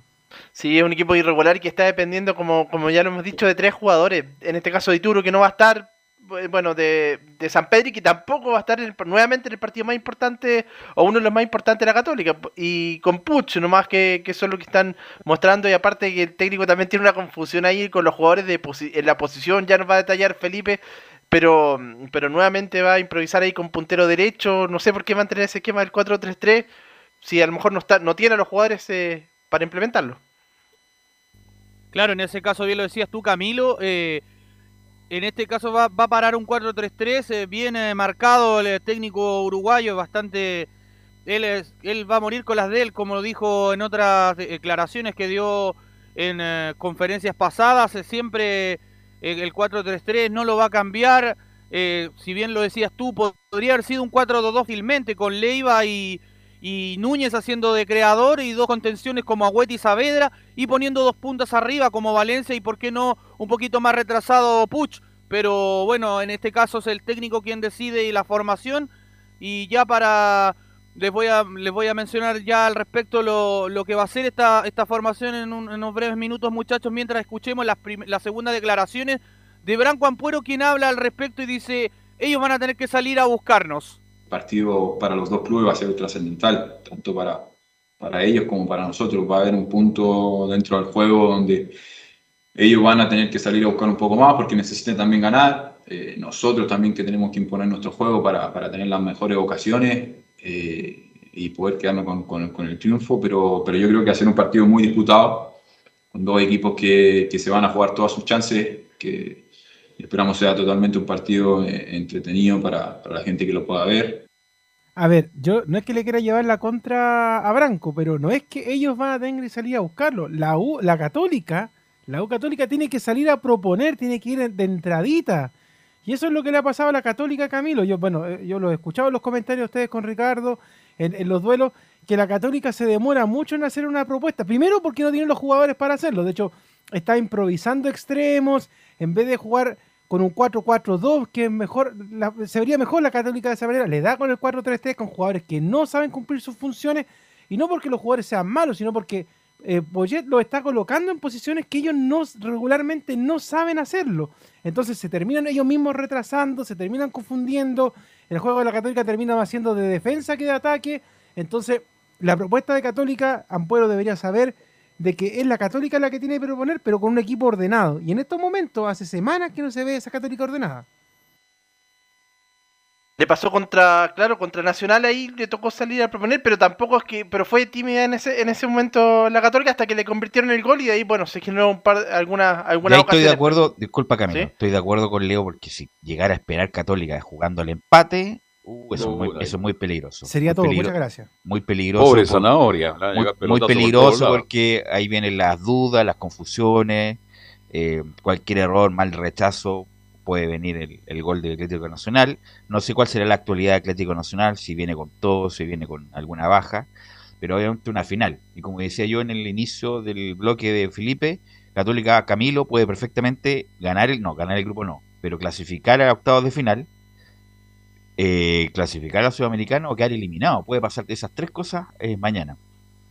Sí, por eso el partido más, más, más importante. Y bueno, el objetivo me imagino que es clasificar a los octavos eh, de final y como un premio de ya de, de consuelo sería la Copa Sudamericana, que es lo que le ocurrió el año pasado, pero, pero ahora tuvo, tuvo más, más chances de, de clasificar a los octavos.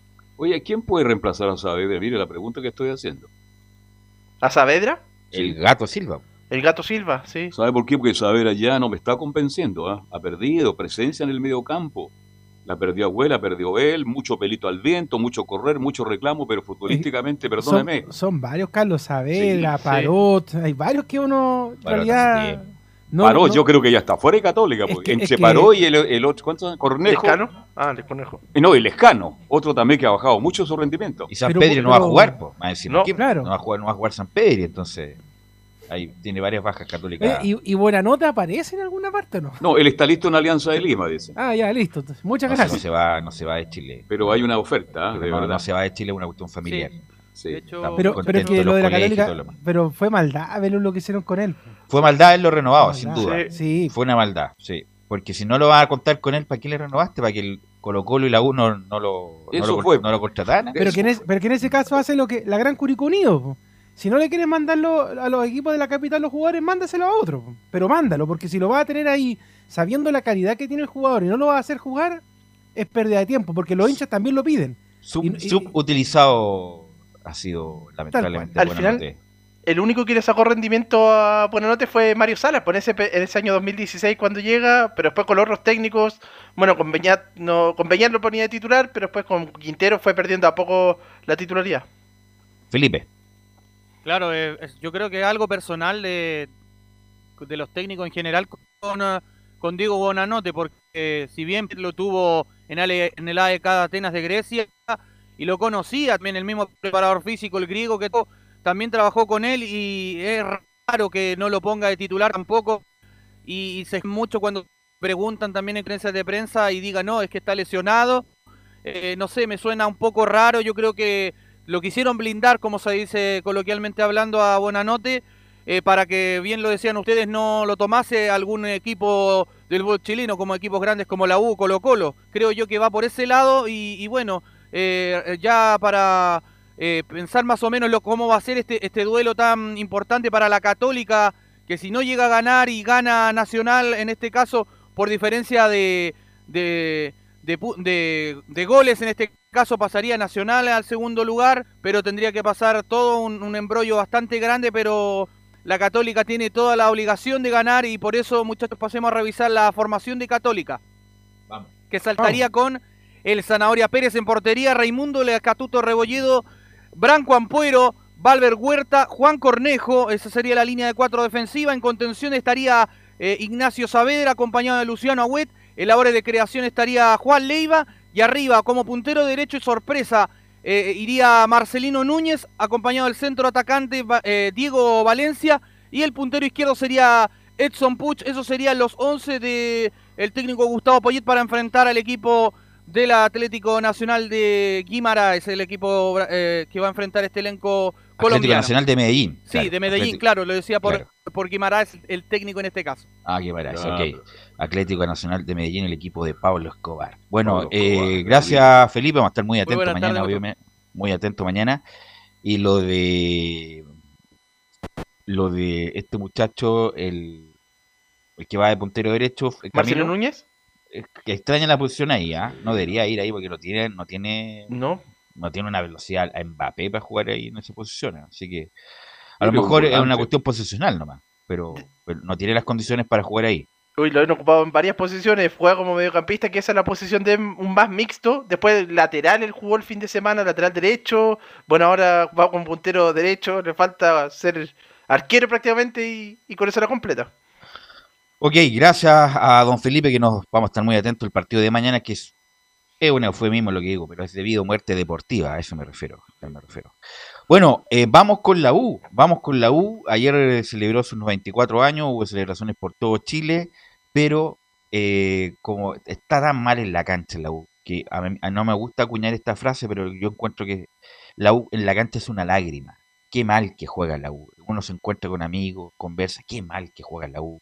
O sea, no te, no te, no te da nada. Ni, ni rebeldía, ni juego, ni, ni nada. O sea, es- eso es lo, mal, lo malo que lamentablemente eh, derrocha el equipo de Dudamel, don Enzo Muñoz. ¿Qué tal, Velus? ¿Cómo estás? Un gusto saludarte para, para eh, decirte qué es lo que está pasando con Universidad de Chile.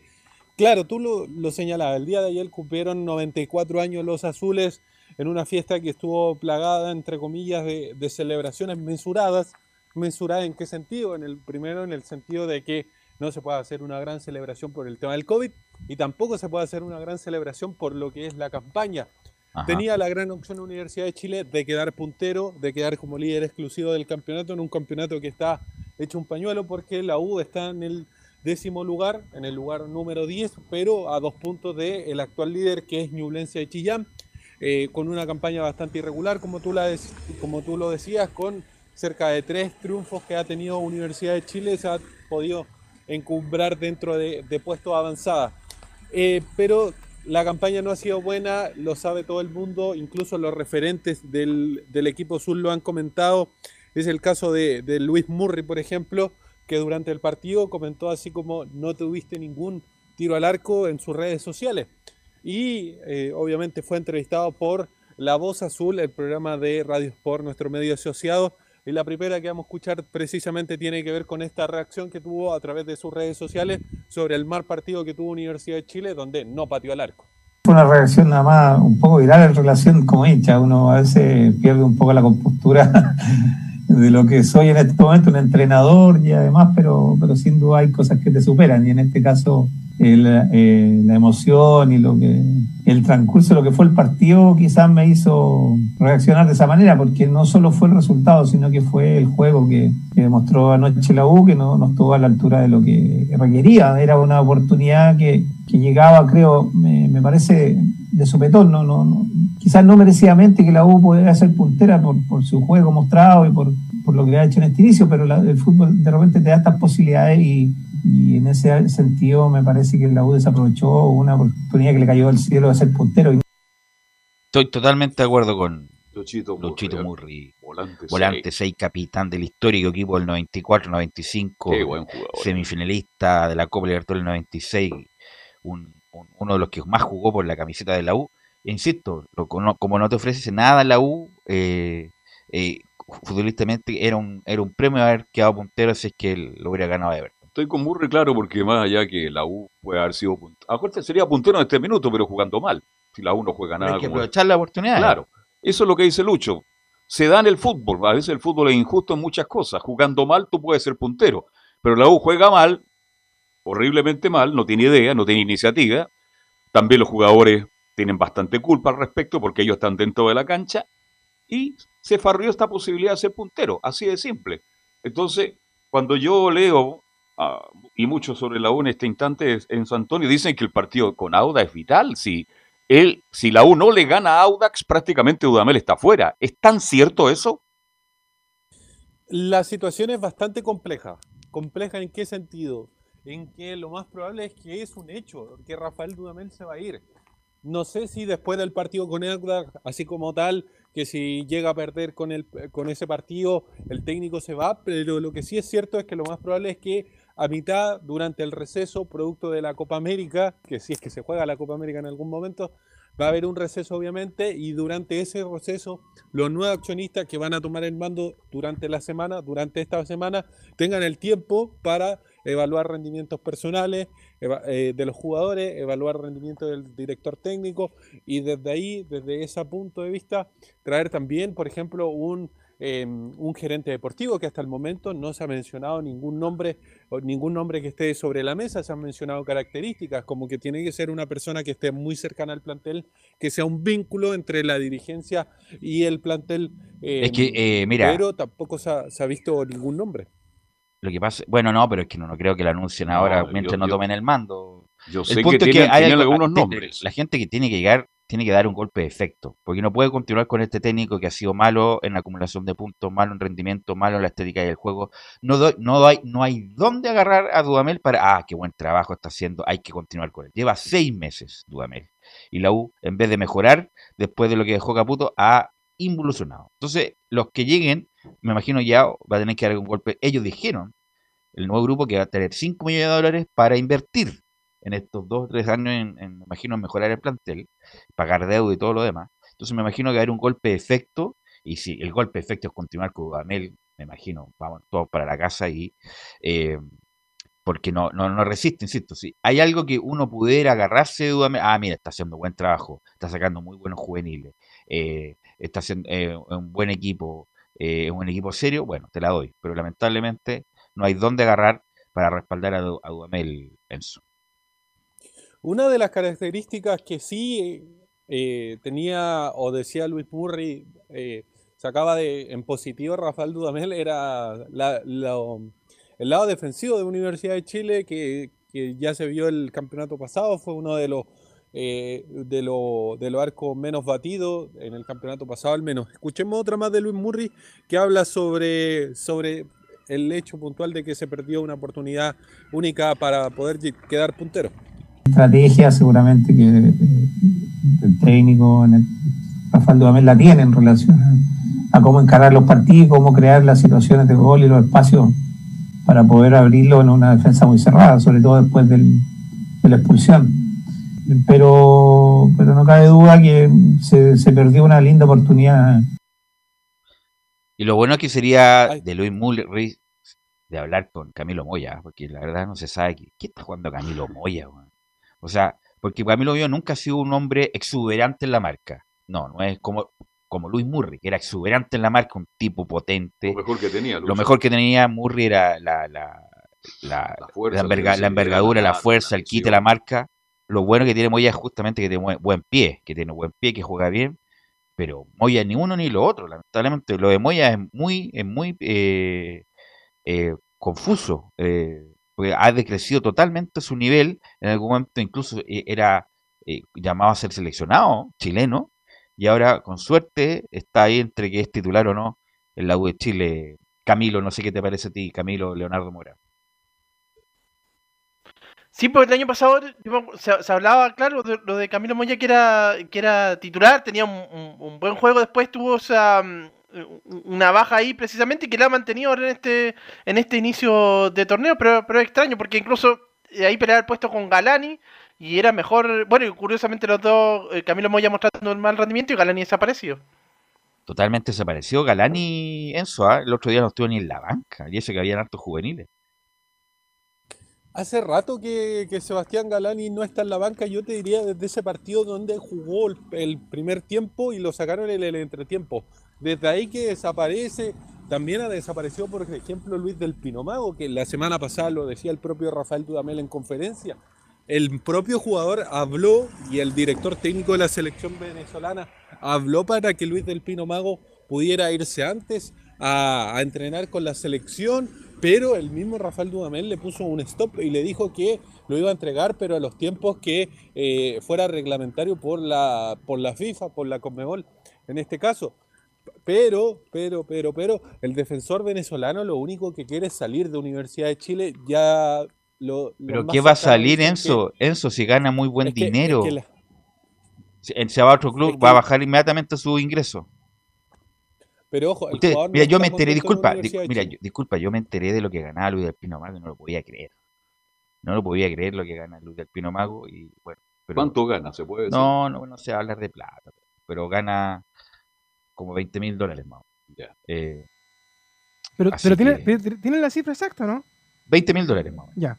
Son 20 mil dólares. Así que imagínate, Ah, ¿cómo un jugador, que no, ¿760 un jugador que no juega, que no juega, que es y además ex- extranjero. Sobre 15 millones de pesos. Entonces se le exige, se le tiene que exigir más. Y un jugador que, bueno, ha pasado en muchos lados, como pasa con Blanding Colo Colo, que se le paga casi 70 mil dólares, eh, 100 mil dólares, perdón, eh, y, y no juega. Eso es la, bueno, eso es lo- la desgracia cuando uno se equivoca en las contrataciones. Eso. Escuchemos una más de, de Luis Murray, la última que tenemos, que habla sobre un tema que ya veníamos señalándolo, que tiene que ver con la nueva concesionaria que yo les decía durante estos próximos días ya debería tomar el mando de Universidad de Chile. A ver, uno siempre se ilusiona con las cosas nuevas. Eh, Me parece que eso no es de ahora, es de siempre.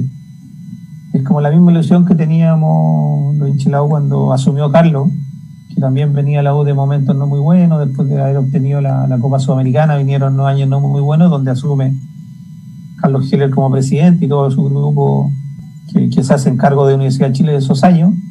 Trajeron a un entrenador, sacaron a, a Lazarte, trajeron a, a y, y las cosas no empezaron a funcionar desde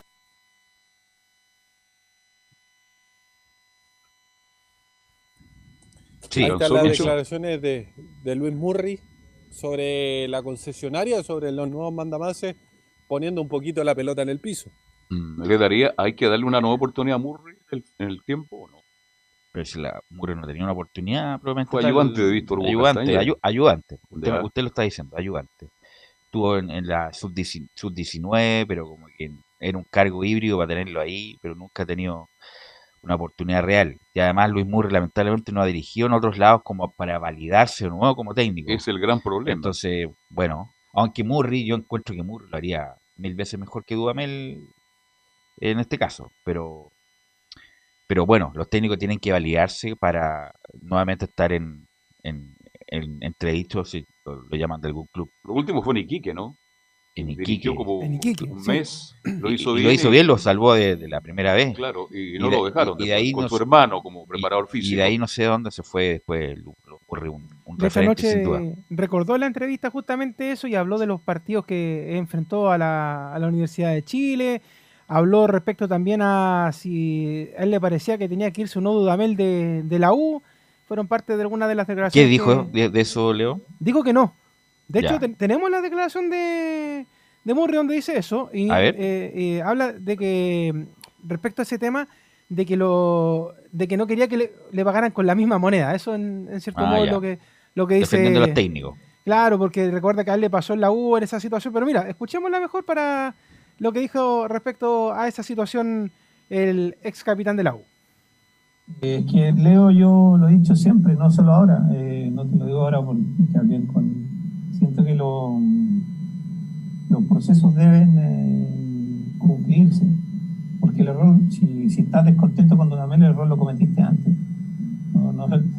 Eh, si es que estás descontento, a lo mejor nosotros estamos hablando quizás de una perspectiva desde afuera, y a lo mejor los directivos de la U están súper contentos con Dudamel, pues, y está, está- está todo bien. ¿ah? Eh, por eso, creo que no, creo que no es el momento eh, para cambios, eh, lo siento de verdad, porque a, nosotros, siendo que, lo digo por experiencia, eh, aunque yo no era el entrenador, sí, ahí ayudando un poco a Víctor, nosotros teníamos un compromiso con la U y, nos, echaron a, los a, los a los tres meses que estuvimos, no tuvimos ni tiempo de nada y perdimos solo partido, dos partidos nomás, o un partido de campeonato, creo que fue con Colo Colo, después no perdimos más. Y- pero todo el mundo decía que el equipo jugaba mal, que el equipo jugaba mal, que era un, que era un desastre, que era un- pero lo- eso es lo que no, no me gusta que le pase, lo que nos pasó a nosotros, que le pase a nuestros colegas. Si le va a ir mal, que, que, que mueran con las botas puestas hasta el final, porque al final eh, el error lo cometieron los que lo llevaron. Tiene toda razón Murray en ese punto. eh, que el, bueno, que Goldberg y Vargas y todos los que eligieron los directores tienen, son responsables de haber elegido a Dudamel. Y tiene razón porque era otro momento de la U donde había más plata, donde se podía cambiar técnico a cada rato. Eh, tres meses, imagínate, si hubiera sido técnico chileno, en la actualidad no estaría dirigiendo la U, porque la campaña es muy mala, pero como a lo mejor tiene un contrato más interesante Dudamel, y además porque hubo cambio de controlador y no pueden hacer nada durante la etapa de transición, eh, no lo pueden sacar. Pero insisto, lo de Dudamel no va para ninguna parte, yo no veo ninguna posibilidad de que esto mejore eh, en cuanto a la calidad de juego y en cuanto a incluso al resultado. Tres meses, ¿ah? Imagínense. Oye, a propósito, estuvo cerca de ser alcalde. No, sacó buena votación Víctor Hugo Castañeda para candidato a alcalde, ¿ah? Muy buena votación, casi un 24%. Pero no lo alcanzó. No le alcanzó, don Le ganó Jacob, que es un- el último periodo que tiene que cumplir como alcalde, porque ya por A ley. lo mejor tiene- ahí la, tiene, la, tiene la posibilidad Víctor Hugo en la próxima elección de salir elegido alcalde de La Serena en su Muñoz. ¿Qué más de la U me puede contar para cerrar ya? Lo último para cerrar, el plantel de Universidad de Chile el día de ayer ya se vacunó con la vacuna Sinovac, fue la elegida para el plantel de Universidad de Chile, así que ya tienen al menos la primera dosis. El día de hoy tenían libre, ya mañana debería haber atención a la prensa. Estadio en Portales, me imagino que está, bueno, casi todo vacunado, ¿no? Leo Mora tiene ya las dos vacunas, Camilo igual, ¿no? No, yo tengo una sola, porque no me quisieron vacunar dos veces cuando fui, no me quisieron vacunar. O sea, ¿Y cuánto tiene fecha para vacunarse la segunda? No, est- estoy pasado, estoy pasado hace un mes. Yo tenía que haberme vacunado el 19 de, de abril. Pero vaya, vaya como los rezagados, po. Claro. los rezagados se va a vacunar, pues Leo. Lo que pasa es que no sé si usted ha escuchado la revista de Portales, pero no hay vacunas. Ya. Había llega y llegado no- dos millones de vacunas. Es una Aquí- locura el tema. No... Sí, a mí me toca el primero de junio la segunda dosis. Y usted, Camilo, se vacunó, ¿no? Sí, pero recién la semana pasada la primera dosis y el 15 de junio la segunda. Ah, perfecto. Ok. ¿Y don Nicolás Gatica se habrá vacunado, Nicolás Gatica? Lo vacunaron una vez. Bueno, eh, vamos a pasar de inmediato a revisar Pero Nicolás, de, te de estoy Colo pregunta- Colo. Nicolás, te estoy preguntando algo. ¿Te vacunaron a ti? Sí, yo la- tengo la, yo tengo las dos dosis ya. Ah, El el- muy bien. Muy el bien. viernes, Asegurado, 14, el viernes 14 de mayo, Gatica, previo a, ¿eh? previo a las elecciones, ya tuve la segunda dosis, así que ya estamos listos bueno. en ese sentido. Perfecto, claro, porque no- nosotros tuvimos, y me imagino que Enzo, eh, Felipe Holguín, todos los reporteros también ya tienen la segunda dosis. Estuvimos en, en ese momento cuando, cuando, cuando estaba esa, esa posibilidad, así que Sí, ya afortunadamente se pudo dar. Claro, Nicolás Gatica que- inmune entonces. Eso. en cierta forma ya estamos listos con aquello. Y bueno, hoy día en el equipo de Colo Colo va a ser, van a haber cosas importantes, o una cosa importante que va a ser la sanción probable para Leonardo Gil, que yo creo que sí va a haber. Vamos a ver ahora cuánto qué irá a ponderar el tribunal, si va a ser una fecha, dos fechas, tres fechas, no sé. Pero lo cierto y lo más seguro es que sí hay algún castigo ahí para Leonardo Gil, porque claro, el informe de- del árbitro, aunque fue Fernando Béjar fue castigado el último partido, la última fecha no estuvo y todo eso por el error, pero de igual manera, claro, el- generalmente siempre los informes arbitrales son muy decidores, así que lo más probable es que sí, que Leonardo Gil sea en cierta forma culpable de lo que pasó en esa oportunidad del partido ante Palestino y que reciba justamente una sanción. El volante que en esta pasada, claro, tampoco fue citado a la selección chilena. Y vamos a escuchar una justamente del propio volante colocolino Leonardo Gil, que se refiere justamente el Colo Gil a el tema del tribunal. No, la verdad que, que es una situación donde está el directorio y un presidente y bueno, yo ya fui a dar mi, declaración, el árbitro dio la suya y bueno, ahí después se tomará una decisión. No, Yo creo que, que- que hubo una situación más que nada que, pasó en la cancha, pero en ningún momento eh, fui a faltarle el respeto ni nada. Yo creo que hay que respetarlos a los árbitros para que ellos nos respeten a nosotros, así que creo que eso es, es algo mutuo. Así que estuvo la declaración de Leonardo Gil dando en cierta forma su, su versión de los hechos, que ya entregó su antecedente y todo eso, su declaración. Y bueno, ahora la- le tocó también a los árbitros, a Béjar y todo el cuerpo arbitral de ese partido ante Palestino. Así que hoy día el Tribunal de Disciplina, ya teniendo todos los antecedentes sobre la mesa, deberá justamente definir y decidir cuál va a ser el castigo para Leonardo Gil, como dijimos, cumplirá una o dos fechas que la debiera cumplir, claro, en el partido ante La Serena, ya que este fin de semana que tiene libre, colocó la novena fecha, después tiene que volver a jugar el próximo domingo frente a justamente el cuadro de Chupete y Matías Fernández ahí en el estadio Monumental. Y ahora sí pasamos a escuchar a Martín Rodríguez, que también habló sobre esta situación, sobre la importancia que tiene justamente el volante chileno argentino de Colo Colo, y dice el Team Rodríguez, el Colo ha sido muy importante en este torneo para nosotros. Eh, sin duda el Colo Gil se ha, ha sido muy importante en, en este, en este torneo para nosotros. eh, tiene un rol fundamental dentro y fuera de la cancha y, y bueno, esperando que, que el tribunal tome la decisión que tome, sea favorable a Colo Colo en todo ámbito. Eh, pero en, lugar de que, de que Colo no pueda estar, creo que tenemos un, un plantel muy competitivo. Vienen jugadores detrás de Colo que, que lo pueden hacer muy bien. Y, y creo que más que nada somos, somos un equipo, eh, somos una familia que al que le toque estar dará siempre lo mejor.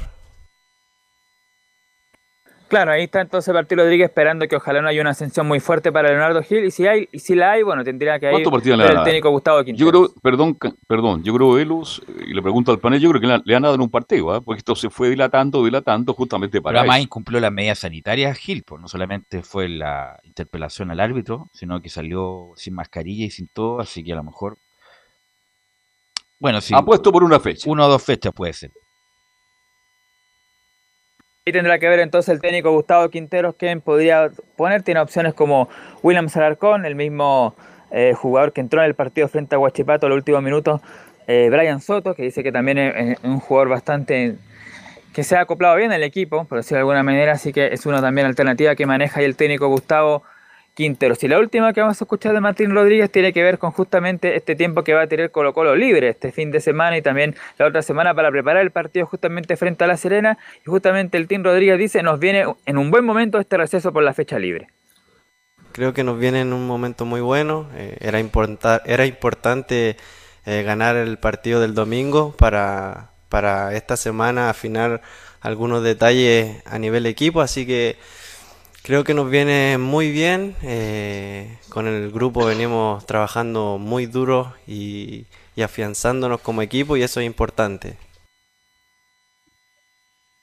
Ahí está entonces el tema de lo que va a aprovechar, por supuesto, Colo estas dos semanas para, por supuesto, recuperar jugadores y, por supuesto, preparar de mejor manera el partido frente a La Serena en dos semanas más. Claro, le sirvió también la vez pasada cuando tuvo esas dos semanas, cuando estuvo el fin de semana de las elecciones, que también pudo preparar mejor el equipo y, bueno, tuvo su resultado, pese a que no jugó tan bien, pero por lo menos consiguió resultados y eso espera también que en estas dos semanas pueda recuperar jugadores y ver algunos detalles justamente el técnico Gustavo Quinteros para mejorar de aquí al día 6 de junio cuando Colo Colo vuelva a jugar ahí en- por el Campeonato Nacional. Ok, eh, entonces, las, ¿cuándo es día, día y hora del partido, Nicolás? Sí, el partido próximo va a ser el domingo 6 de junio, si no me equivoco a las 18 horas, pero va a ser ese día domingo 6 de junio, va a ser el último partido justamente en la previa de las clasi- no, en las previas de la Copa América, si es que por supuesto se llega a realizar. Claro, porque ahí va, va a estar entre fechas de, eliminatoria, entre el 3 y el 8 juega Chile, va a estar ahí el fin de semana el campeonato chileno. Nicolás se vacuna, no, vaya a seguir. Gracias, Nicolás. Buenas tardes. Chao, chao. ¿Algo más, muchachos? Leonardo. Volver a recordar de que la tarde vamos a estar con el duelo de Palestino desde las 6 de la tarde con el rato de Felipe Holguín por la primera de Chile. Ok, el mágico del gol nos va a acompañar entonces. Muchas gracias, muchachos. Gracias, Leo, por la puesta en el aire y nos encontramos mañana en otra edición de Estadio Portales. Buenas tardes. Chao, Camilo. Chao.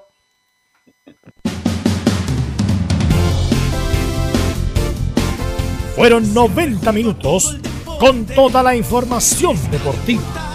Vivimos el deporte con la pasión de los que saben.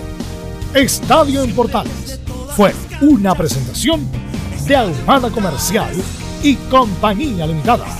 Expertos en termolaminados decorativos de alta presión.